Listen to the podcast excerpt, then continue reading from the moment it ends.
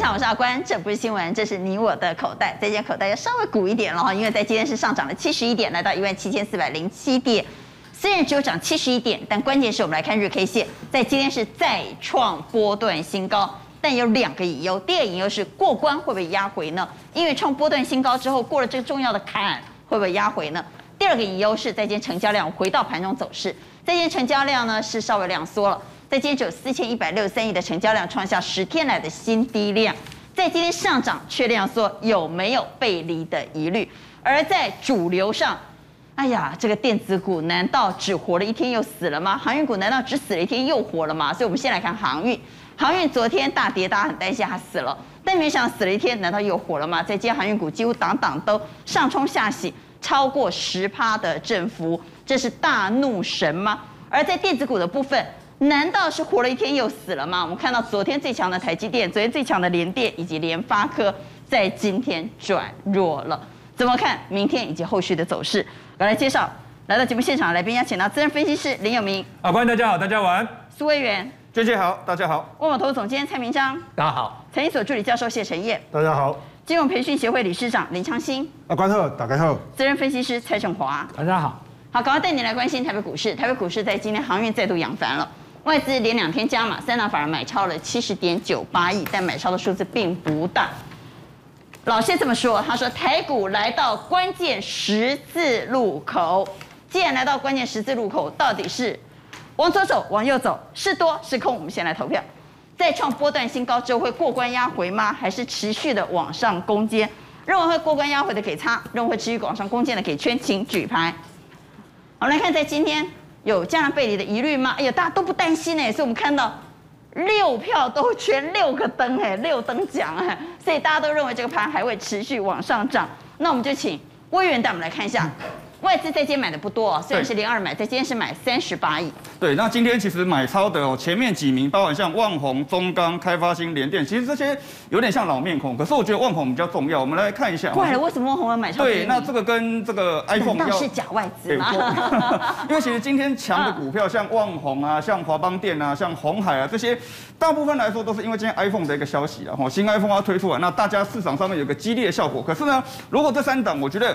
华邦电跟旺宏相对还有机会，为什么？因为他们都已经站上所有均线之上。可是红海的部分的话，因为它上档还有一个季线的一个反压，所以短线部分的话，有机会比较像是这个这个华邦电跟旺宏。那红海的部分今天就有个季线反压，所以明天短线要突破就有点困难。但是明天是 M A H 哎。对啊，所以提前反应啊，它已经涨两两根红 K 棒了。对，带动大盘往上创下波段新高的。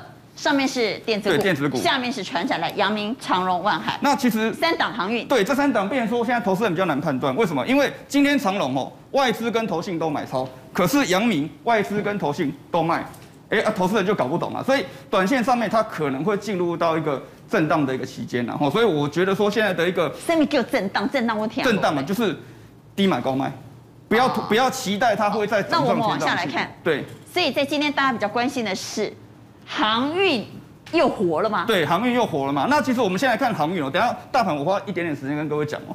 其实航运今天有一个重点啊，它是一根，这个是航运指数，大盘航运指数。那今天这一根长毛棒，航运指数是收在最高，可是呢，距离前昨天的一个低点哦，昨天的高点在三零二点七八。那我觉得是为一个转折点，因为它是一红吃一黑。可是要注意哦，这五档股票，长荣、一航、新兴、中贵跟建新，为什么我要讲这五档股票？因为这五档股票是一天。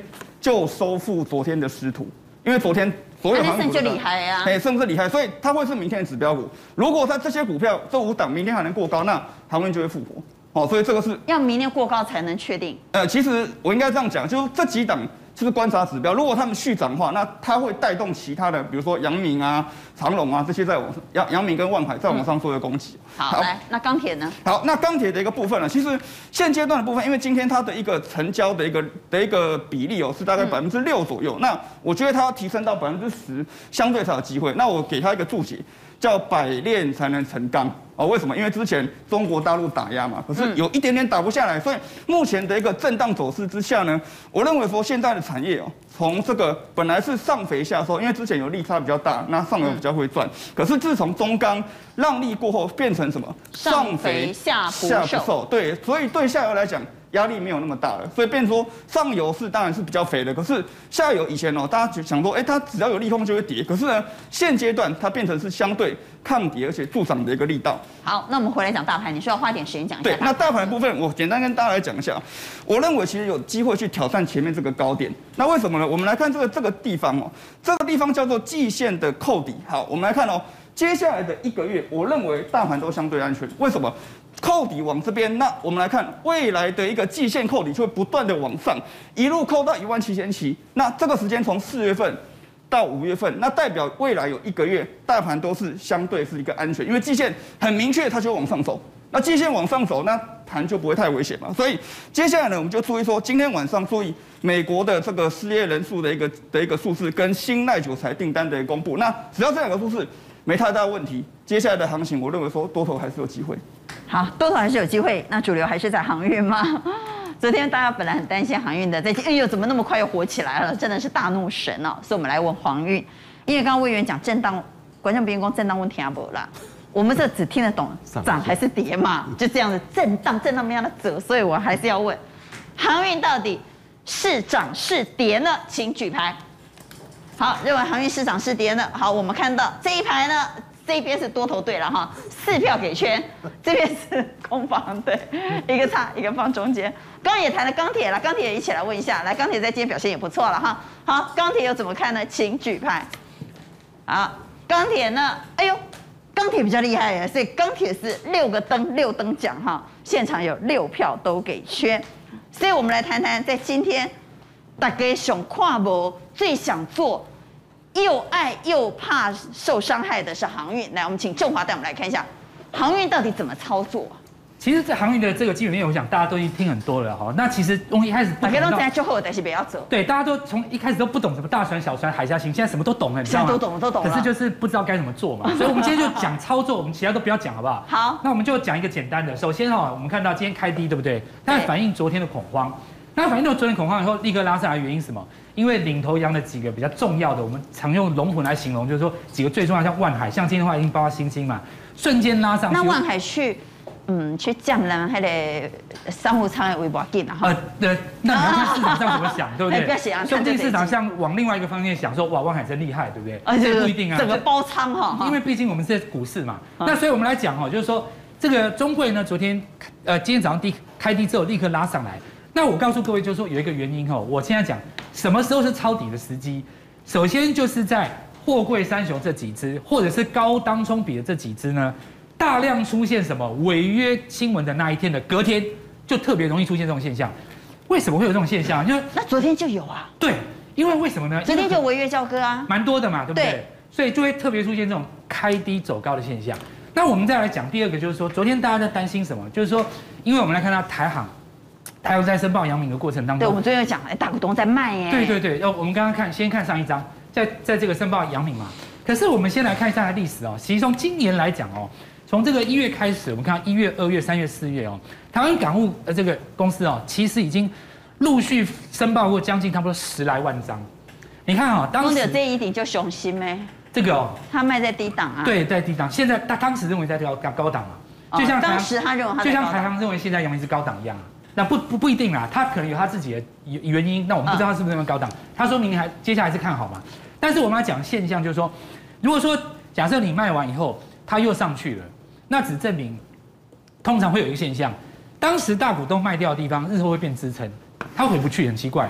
这现象很奇怪，就是说有另外一批人接走了嘛，对不对？对，那一批人就是看好未来的。所以其实台航在申报阳明这件事，其实没有什么，因为。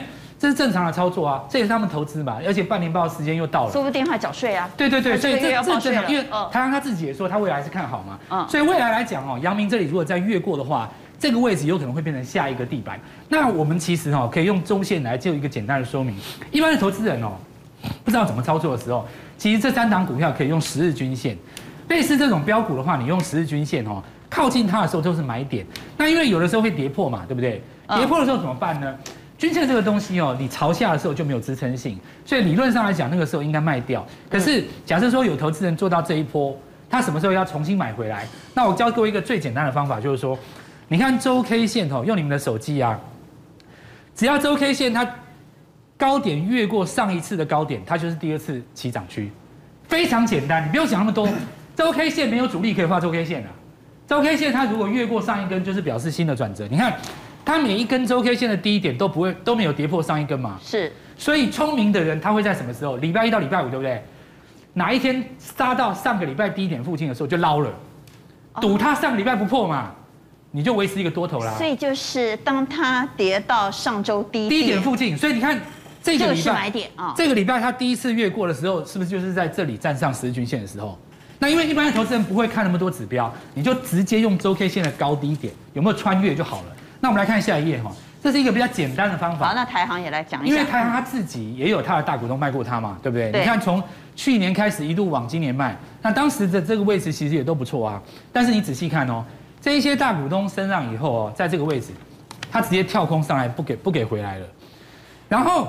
第二次拉回的时候呢，刚好就在他们那些大股东卖价的上面下不去，有够奇怪的。所以其实大股东卖不见得要怕，但是如果大股东卖的卖价被越过，你要把它当成未来的支撑来操作。我们看下一页哈。好，这这个时候我们就来讲，为什么会有那么多违约？因为照理来讲哦，开低的时候有很多人会想买进来。昨天违约交割都在万海啊，蛮多的哦。那你看哈，我告诉各位这个模拟图。因为开低的时候，为什么有人想要去买？假设说我手上只剩下十万块，对不对？我买十张嘛，我买在两百四。它如果盘中拉起来，因为航运股不是常常盘中拉起来吗？是。两百四拉起来，如果拉到两百六，我十张不是赚二十万？那我就很高兴啊，我就可以请客去炫耀，可以发文啊，在在那边 po po 对账单嘛。可是因为它掉下去了，可可是你看啊，他买二十张，对不对？它掉到这里，嗯，两百二。一张是赔两万，十张赔二十万嘛？二十万。但如果我只有十万怎么办？就违约啦。哦。有两手一摊嘛，因为我如果不嘎掉的话，我后天要交割是两百四十几万嘛。嗯。但我如果把它出掉的话，后天还是要交割二十万，但是我不够啊，它就很容易出现这种现象。所以我们来看一下如何避免这个现象，就是说怎么样在盘下不要买。我教各位一个最简单实用的方法，大家看一下哦。任何的波段在起涨之后哦。大家注意一下，在 K 线的低点，就昨天的低点啊，可以容许它跌破一次。你不要在第二次又跌破昨天低点。后面，然后说我们看万海哦，你看像这里是不是破过一次低点？啊，接下来都没有破，都没有破，都没有嘛。你看这一天哦，昨天它第一次开在前一天低点下方的时候，你就不要抢了，因为当天收跌停跟收长黑的几率非常高，我统计过。因为我们以前在写程式的时候，第一个所谓的支撑就是写在昨天的低点。所以你昨天的低点只要一破，尤其是第二次哦，所有程式单都会灌出来。所以破昨天低点不要买。对，当天不要买。哦。那等到什么时候？嗯。等到隔天如果出现大量违约潮，你再去抢，踩着他们的鲜血往上走。哦。就是反而会涨上来，就是这个现象。然后第二个，我们就会来看一下其他股票，稍微扫一下哦。第二、第第三种，我讲的诀窍就是说，像昨天这种大跌的时候啊，所有人都跌停，对不对？对。你要找尾盘不跌停的，有人通买的那种，那种最厉害。你看台华是昨天收下影线的哦，今天都跌停，它没跌停。今天你看哈，所有涨停的有两种哦，一种是十一点以后、十二点以后没事的，对不对？才涨停的，还有一种是九点十五分以前义无反顾，我就是要锁。那种最强。你看这个哈，就是像台华，昨天就已经有人偷买外资嘛，嗯，你看下影线，它昨天没有收跌停，或者是说今天最强的、最重要一定是星星，为什么？昨天你看哦，大家一片哀戚声中，有人去把它跌停打开收下影线，然后今天大家都涨停啊，可是它的涨停跟别人涨停是不一样的，为什么？涨停怎么不一样？它的涨停是过卓高，而且是整个波段的最高，别人都没有，别人反弹都没有过卓高，好不好？哦，它是创新高。你看连中航都没有，两个大船的嘛，中航，因为它昨天的高点比较比较高一点啊，所以它今天虽然反攻。可是没有像星星一样直接锁到波段新高上面。那你看宅配通也是昨天跌停就打开了嘛。所以简单来讲啊，我们就是说，如果你要抢反弹的时候，要选十选一的时候怎么办呢？你找昨天有人偷拉的那种股票比较容易顺势上攻。那那那你今天帮我们找一找就好了。我认为如果是我的话，我就直接选星星了，因为它这个形态比较完美，那价格相对又适中，然后在这个地方因为有大船跟游轮嘛。题材相对都不错，而且它整个波幅的涨势相对来讲没有像货柜那么多。那还有一个重点就是说，如果你用 K 线形态看哦，它是过高了以后回撤一次颈线，然后蜻蜓点水，所以看起来筹码还不错。那那明天开低要买还是开高买？这个开低，它哎，它会开低吗？它开低的。那开高要追吗？呃，我认为还有机会。哦。我认为还有机会。啊，那是上半场买还是下半场买？呃，这如果是礼拜五的话，我认为上半场应该就可以。啊？可是你如果开太高的话，我没听清楚。如果开高的话，就中午买。啊。如果开在平盘的话，就上半场买。哦，这样子好，观众们记住了吗？哈哈，这样。好，阿光小，我告还了，蒙了家的青色。好，我们来投一下票。我想呢，应该有很多投资人是就是要航运啊，只是不知道怎么爱，就这样子。我就是要买航运股，只是我不知道到底要追呢，还是跌下来买呢？是跌停那天买呢，还是开高去追降？所以我们来问哈，因为在今天表现不错嘛哈，所以明天开高要不要追呢？请举牌。开高要追航运吗？认为要追的，啊。哎呦，这一票说要追啊，只有你哎！你讲了，我还能打岔吗？所以其他都认为，那来问第二个问题。所以明天反而是应该震荡拉回的时候再买吗？请举牌。哦，大家比较胆小了哈，所以认为要震荡拉回再买的有四票，认为要追的只有一票。好，我们来谈谈电子股。电子股昨天好不容易。大家赋予它希望了，说电子股要重掌主流了，难道只活一天吗？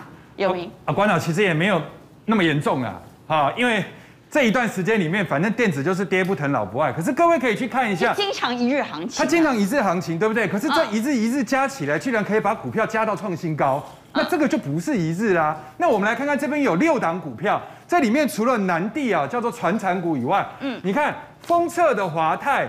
鹏程啊，这个车用的鹏程，LED Mini LED 的一个亿光，然后再加上石英元件的经济跟瓶盖车用的一个顺德，那各位有没有发现这些股票里面，好，连包含南地，其实它都围绕一个我刚刚一直在念的两个字，叫车用。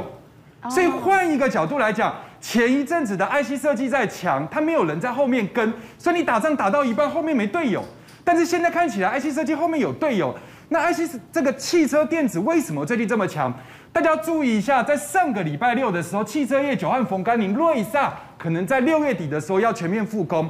那这个消息一出来，照理说礼拜一的盘面，因为这个是影响第三季很重要的事，可是礼拜一的盘面完全没有影响，因为全世界的焦点、全台湾的焦点都放在航运，所以航运那个时候是全部向左看齐，一律的全部都是涨停锁死。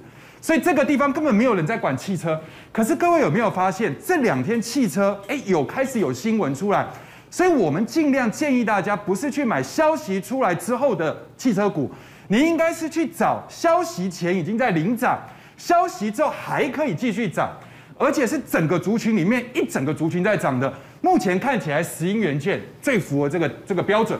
我们来看一下这里面包含像加高，这个我在一个多礼拜前就在讲，你看。消息是在六月十九号这一天出来的，隔一天之前的四天它就已经创新高。然后呢，西华是在消息之前的两天就在创新高，只有经济是在消息之后的三天创新高。但是整体来讲，这个族群都在创新高。那为什么创新高？我们来看下一张字卡。其实讲穿了就是台湾的替代效应。怎么说呢？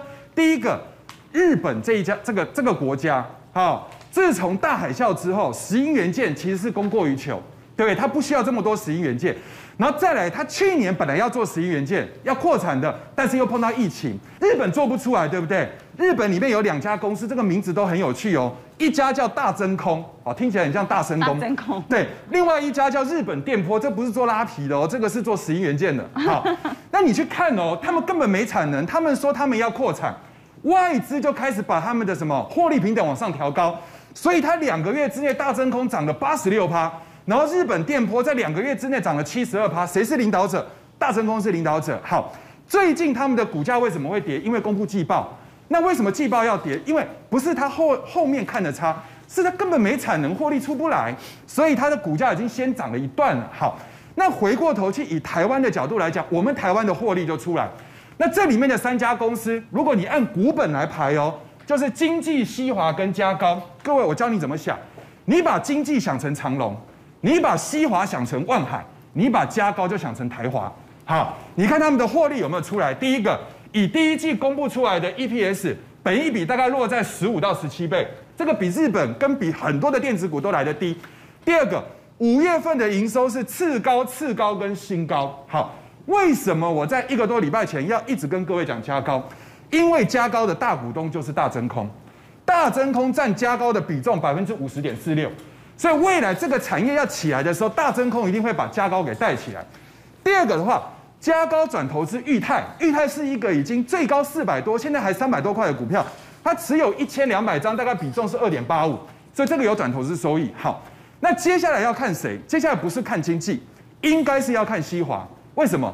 我们把第一季的季报整个摊出来看，你会发现它三率三升，毛利率、盈利率跟税前净利率全部都在涨。第二个部分，这是五季的新高。第三，前五个月的营收成长百分之三十五，这样算起来，今年的营收应该会算历史新高。还有一点，最近我们刚刚有很多人在讨论这个 TPMS，就是所谓的胎压侦测器。那胎压侦测器里面的股票同质为生，对不对？它本益比都非常高。好，但是现在的胎压侦测器面临到一个问题，就是它的信号会不稳定。所以最近欧美大厂都开始加一个东西，叫音叉型的石英振荡器。那这个东西要长时间的去认证，国内唯一有认证的石英元件里面就只有西华。所以为什么要提醒大家看西华，就是在这里。那你去看同质维生的本益比三十三倍，同质的本益比二十九倍，西华算起来十六倍。所以在这个地方已经看起来像是整理尾声，所以我回应阿关的一个问题：有一天没有一天的行情，既然可以把股票弄到创新高，所以看起来的话，这些应该就是电子的是另外一个主流。好，所以卖跨尿博电吗？是不是也应该酌量买电子呢？我们的投资组合里头，是不是还是应该买电子？来，电子有多少机会？该不该在这个时候酌量买电子呢？请举牌。好，我们看到。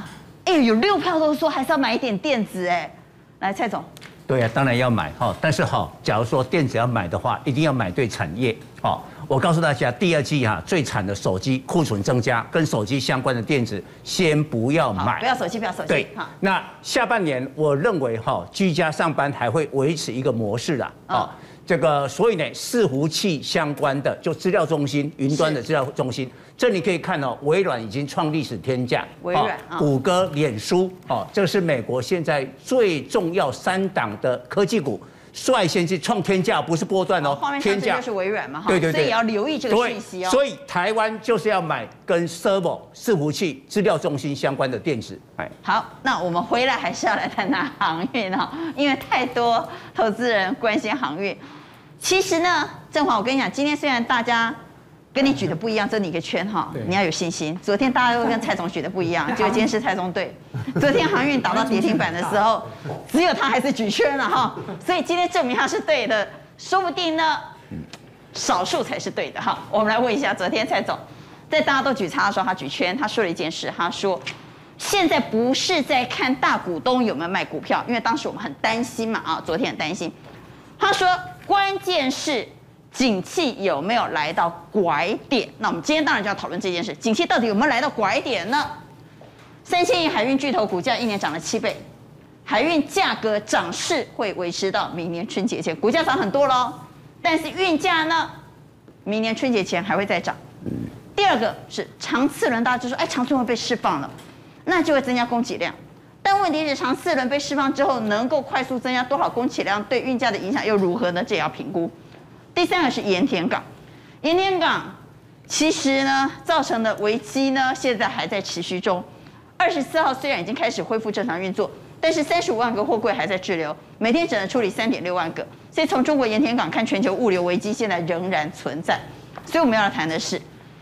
航运股虽然大股东在卖，但看起来今天好像没有受到大股东卖股的影响，反倒是景气拐点会出现在什么时候比较重要？好，我们先看一下今天航运的六宫格。哈，九点半以前已经有三家的散装轮先攻上涨停，所以呢，现阶段散装比货柜强啊。我们看哪三家？中航、新兴、一航。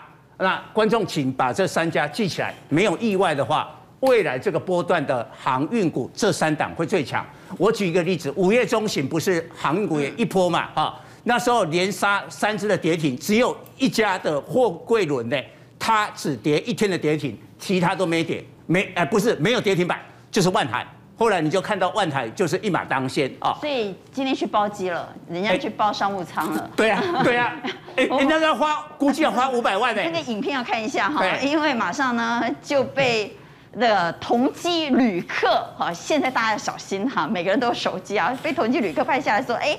这个会不会就是万海少东池志源呢？对，结果他一包仓了之后，害我的位置就被乔掉了哈，引发了另外一家三口他们花了六十万哦，六十万也也花很多啊，这六十万六十万一张机票二十万哈，买商务舱之后他们的位置因为陈志远被乔掉了哈。当然万海没有给予正式的回应，我们不知道他是不是真的是陈志远，因为看侧面也看不太出来了哈。但是呢，这是大手笔嘛，人家万海今年赚翻了哈，包个仓对他来说。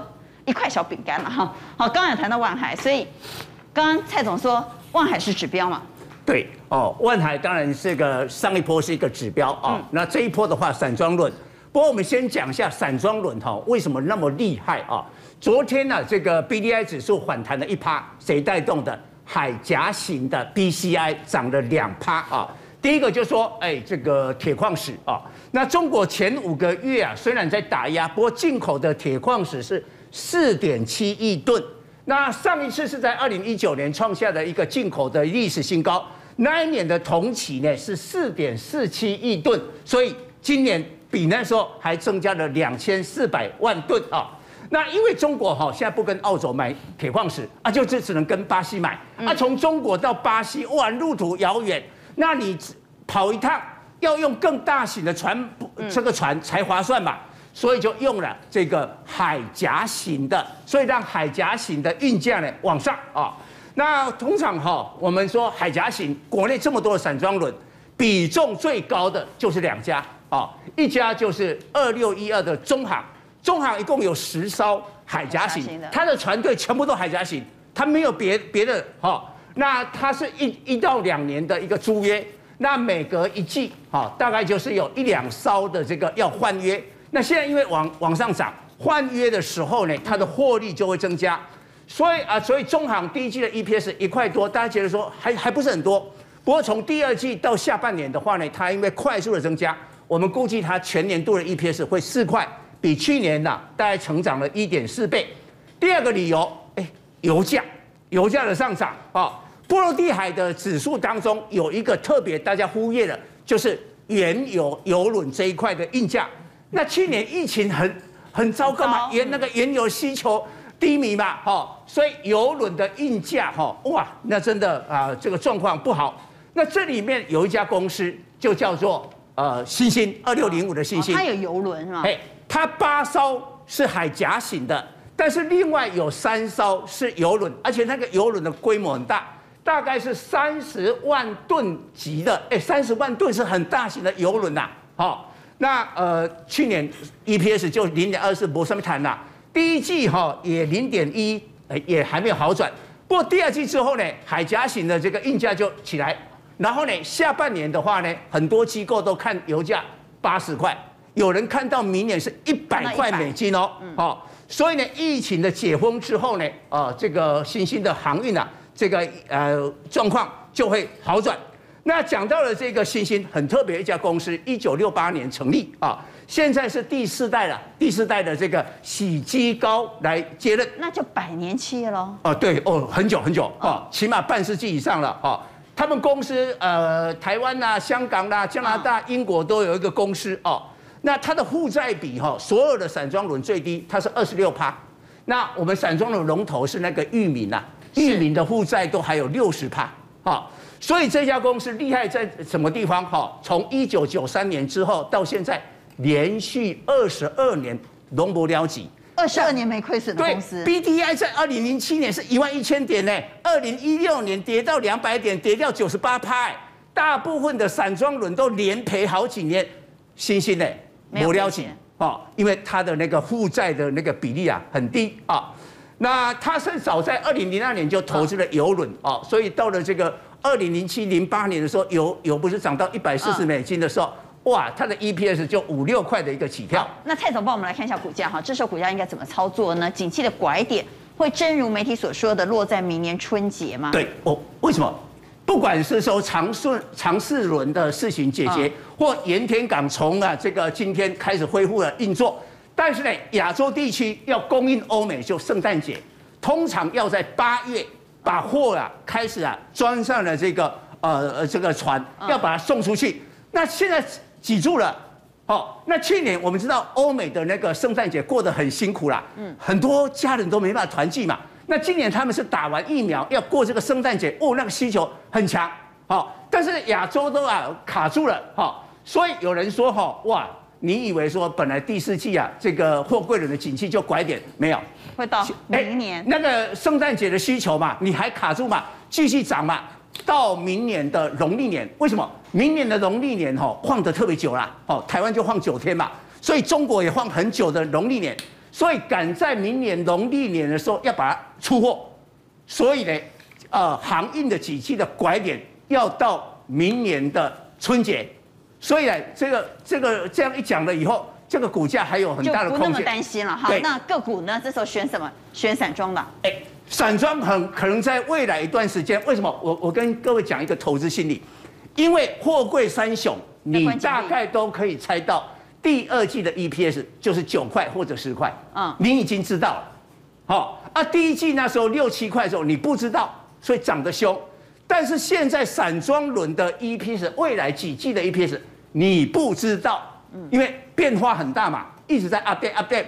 那这一种的话呢，股价就有比较的空间。好，但是我强调这一波应该是以这三档哦最强的中航、新兴、一航哦这三档应该是为操作的优先。好，航运股刚刚投过票，我们现在就不投了，我们来谈谈钢铁股。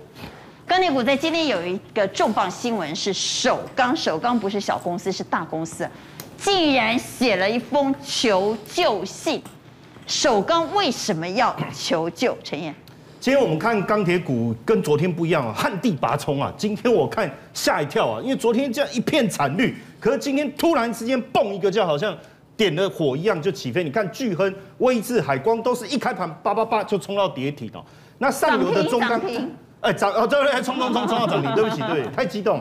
那你看中钢今天的表现也不错，也有涨了一点一三，中红也有四点八七，中油的部分，好，所以这中间他就想说发生了什么事情？一个很简单，求救信，这个是一个公文，这个公文已经被媒体整个传开。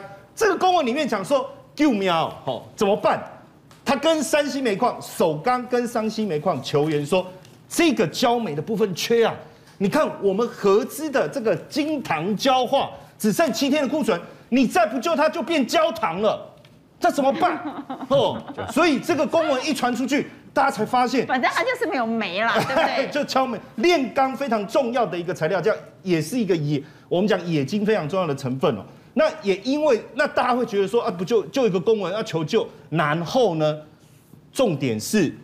这个首钢的这个这个地位嘛，嗯，这么大，刚才对，刚才娟姐你讲这么大多大？我跟你讲，第一个百年历史了，人家是一九一九年成立，一九六七年改名叫首钢，前几年都进入五百强里面了，哦，那现在在整个钢铁集团里面也是首屈一指的，首屈一指的。更重要的是，当时北京申奥成功的时候，哎。这个首钢就把它在北京的老旧的厂区移到这个唐山，那原来的那个厂区就变什么叫首钢园呢？就文化主题园区哎，所以你说这个求救信出来，是不是凸显了这个严重性？所以我们也看到今天整个在大陆所有黑色系的报价都涨，又又回升了哈，又回升了，嗯，然后包括。这个山西煤矿本身的股价也是上涨，在上半场啊，也是大涨，还有包括我看对中煤业，那你很明显看到黑色系期货今天也都狂奔，哎，然后你看这个焦炭的部分又涨，又又回升了哦，涨了二点一六，所以这里面当然很关键哦。不过不过这里面也很奇怪，就是说为什么会，就是说突然之间好像你这个焦煤的部分为什么这个缺那个缺啊？其实因为最近很真的事故频传。因为第一个，包括我我我在要求你的这个这个，比如说你的厂区你要限缩很多的要求之外，我们发现很多的事故。我们看到河南，它既然出现就是瓦斯呃，河南的这个这个矿场，矿场好，当然我们没有办法，可能没有办法再看到当时发生的状况，但是你会看到后面整个现场还有包括救援的一个情况，因为它的瓦斯外泄，哎，一人死亡，七人。行踪不明啊。然后另外在新疆也是哦，因为净水事件的影影响，二十一人受困，所以这个不断产生的这种所谓的事故，带来你看现现场很严重哦，这个现场是非常非常严重，完全的影响到，当然就会讲到说说，那这个焦煤为什么这么重要？为什么可能让这个一家公司变成焦糖？原因很简单，因为它是在我们讲炼钢当中，或是铸造当中一个无可替代、非常重要的一个必需品。而且现阶段中国它的主焦煤的这个蕴藏量，在所有煤里面十分之一，而且这产量里面能够变成优质的十五趴而已，所以它变成是一个国宝级的东西，耶，所以为什么这么重要的原因？为什么要发求救信？不得了！但现在我我觉得重要的是更难的是什么？因为这个这个我们讲焦煤，你能够挖到这个井很深呐，哦，井很深，深几许啊，再加上会有瓦斯啊什么，你刚才看到很多的事故，所以其实它是高风险的。那过去高风险，它用什么方式？又用爆破，早期啊，又用爆破，所以现在他们发明一个叫悬臂式的掘进机。刚才老鼠类老鼠会打洞有没有？你看这个哈，哎哎，它就它就一边前一边打洞一边前进，一边打洞一边前进。来，对，掘进机悬臂式的掘进机，它把水利工程跟挖洞的这个工程的概念融合在一起哦，希望能够去改善这一个事故的现象。好，那我们回来谈股价，一封求救信引爆了整个黑色系的上涨，股价呢？好，我讲大不如前呐。哦，不是说这个股票跟以前相比很差了，大就是上游了，嗯，哦，钱就是下游，我用一个大不如前，嗯，所以如果在在我来看，给我选，我不会去选上游的中钢，可能我会往中游或下游找，嗯，所以这里面呢、啊，尤其是我就我们看这个巨亨好了，它就下游，螺丝，对，那像刚才这个蔡总讲说，哎，营收你去算本益比，还好啊，啊，很高哎、欸，昨天有讲哎，可是问题是就不知道啊。就不知道说，哎、欸，它未来的爆发力跟潜力啊，而且如果相较于，比如说海光，等一下我们再看海光哦，你看它昨天并没有出现那种长黑的 K 棒，哦，所以线图来看，我会比较喜欢这一个，而且重点是以这个股价来讲，我我心里面会比较有充实感，对对，不然娟姐每次都说，哎、欸，它贵啊，不是这个好呀，就我我就是不好呀，我要都包机啊，啊，所以我就买这嘛。哦，对不对？那你如果说像海光的话，哦、我我我会稍我讲一点点差异是什么？就是像这样的 K 棒，我心里面会会有一点点阴影啊，我会有一点阴影，对我会有一点阴影哦。大概选股的方向，我会跟这样跟大家建议。来，威远也来选一选，好不好？钢铁股怎么选？好，那其实钢铁股的一个部分，我觉得还是偏向小的。那其实在中国到底压不压得住钢价？其实，在中钢的董事长翁朝栋他要讲，哎，这个是茶壶里的风暴。所以代表说，现阶段其实钢铁的一个钢价要压缩是很困难。我们来看下一张哦。那我们先看这一张了哈。我们有帮观众朋友整理钢铁股在今年的涨幅啊。对。中鸿今年是涨了二点二倍，海光涨一点六八倍，威致涨一点三三倍，张元涨七十六 percent，春元涨七十二 percent，巨亨涨一点二五倍。在钢铁股里头，我要找涨比较少的，还是要找比较强势的？我觉得要找原物料创新高的。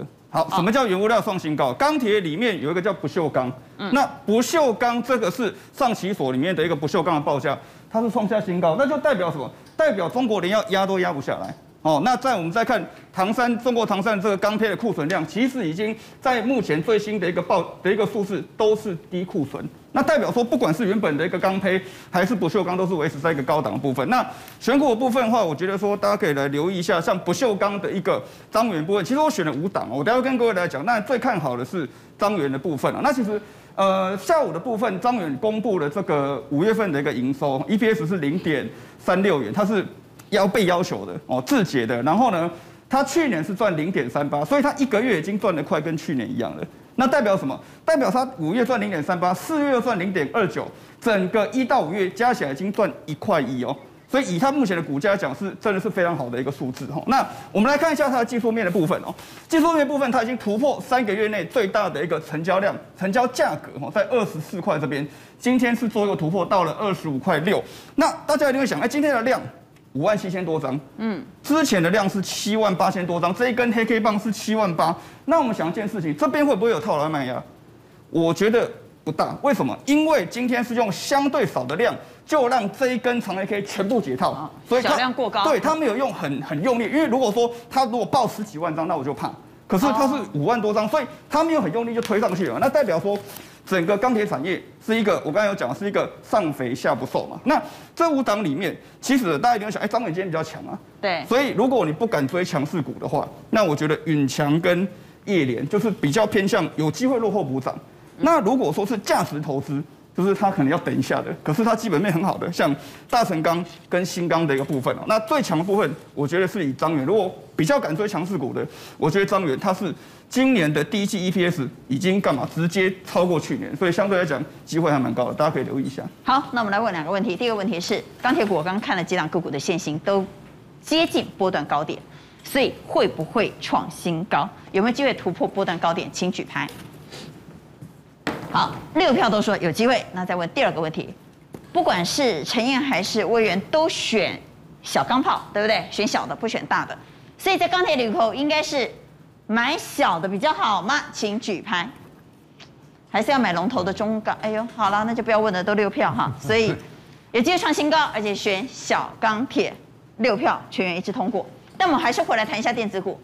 刚刚有谈过，有没有谈到？今天电子股我们会发现有一个族群。隐隐发动，就是跟车有关的。是不来谈谈电动车？其实，如果我们站在巨人的肩膀上往下看，特斯拉和福特的股价双双大涨，是不是也预示了电动车即将开始启动了？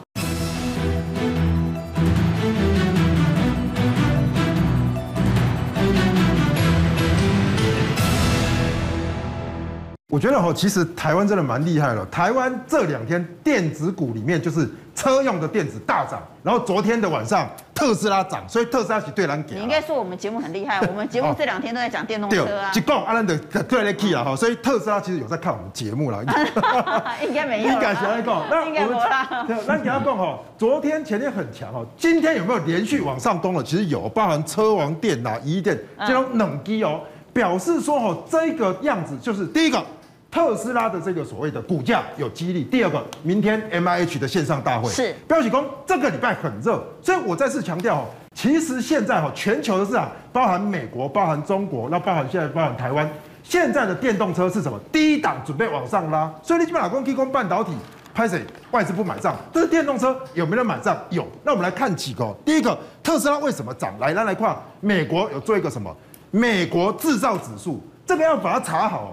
我今天叫研究员去查，他查出来是 PMI 指数，不是哦，这是一个我想一半广告的，就是自己美国制造的指数这样，自己美国制造自售，美料雄厚，Tesla，Model 三，Model 三，第二福特，第三马是特斯拉，Model Y，Model Y，所以其实哦，大家看到大概都是三万美元上下的哦，它是什么？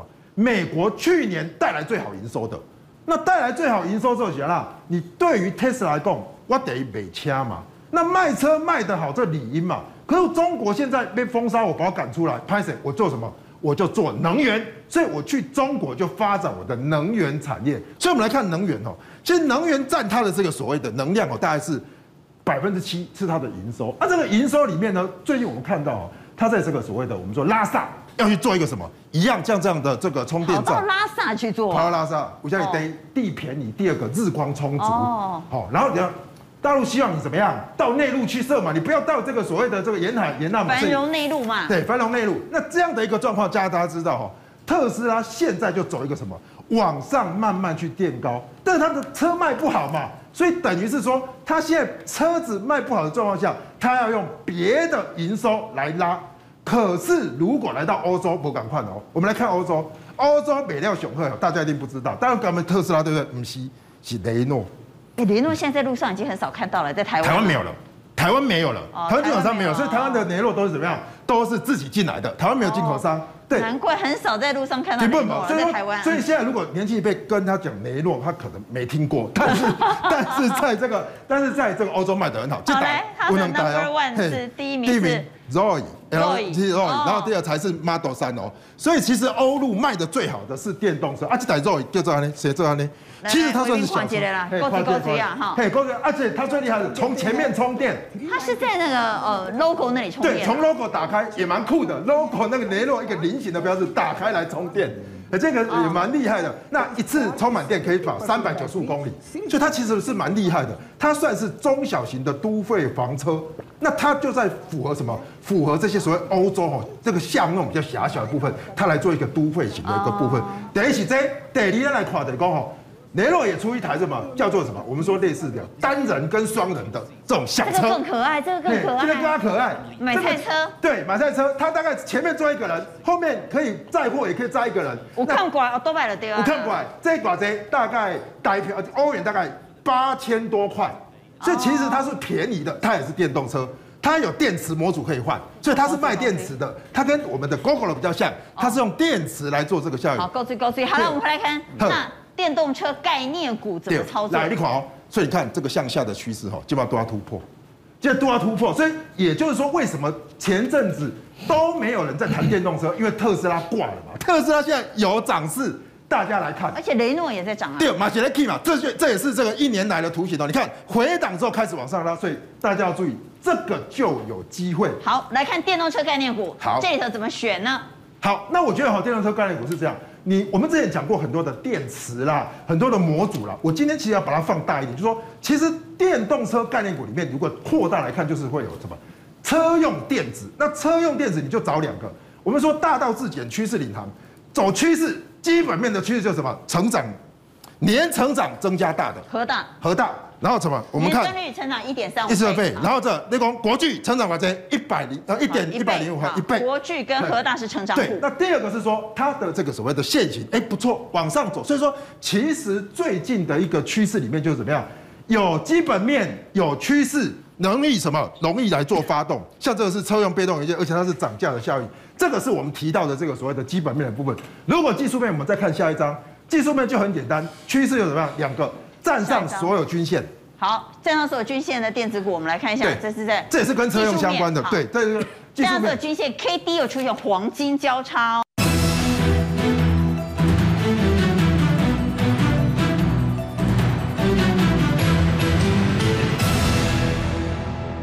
那不过哦，这边我稍微用一点点教给大家一下，两个不同，就是说，如果在这边短线没有办法过高的，虽然它在所有均线之上。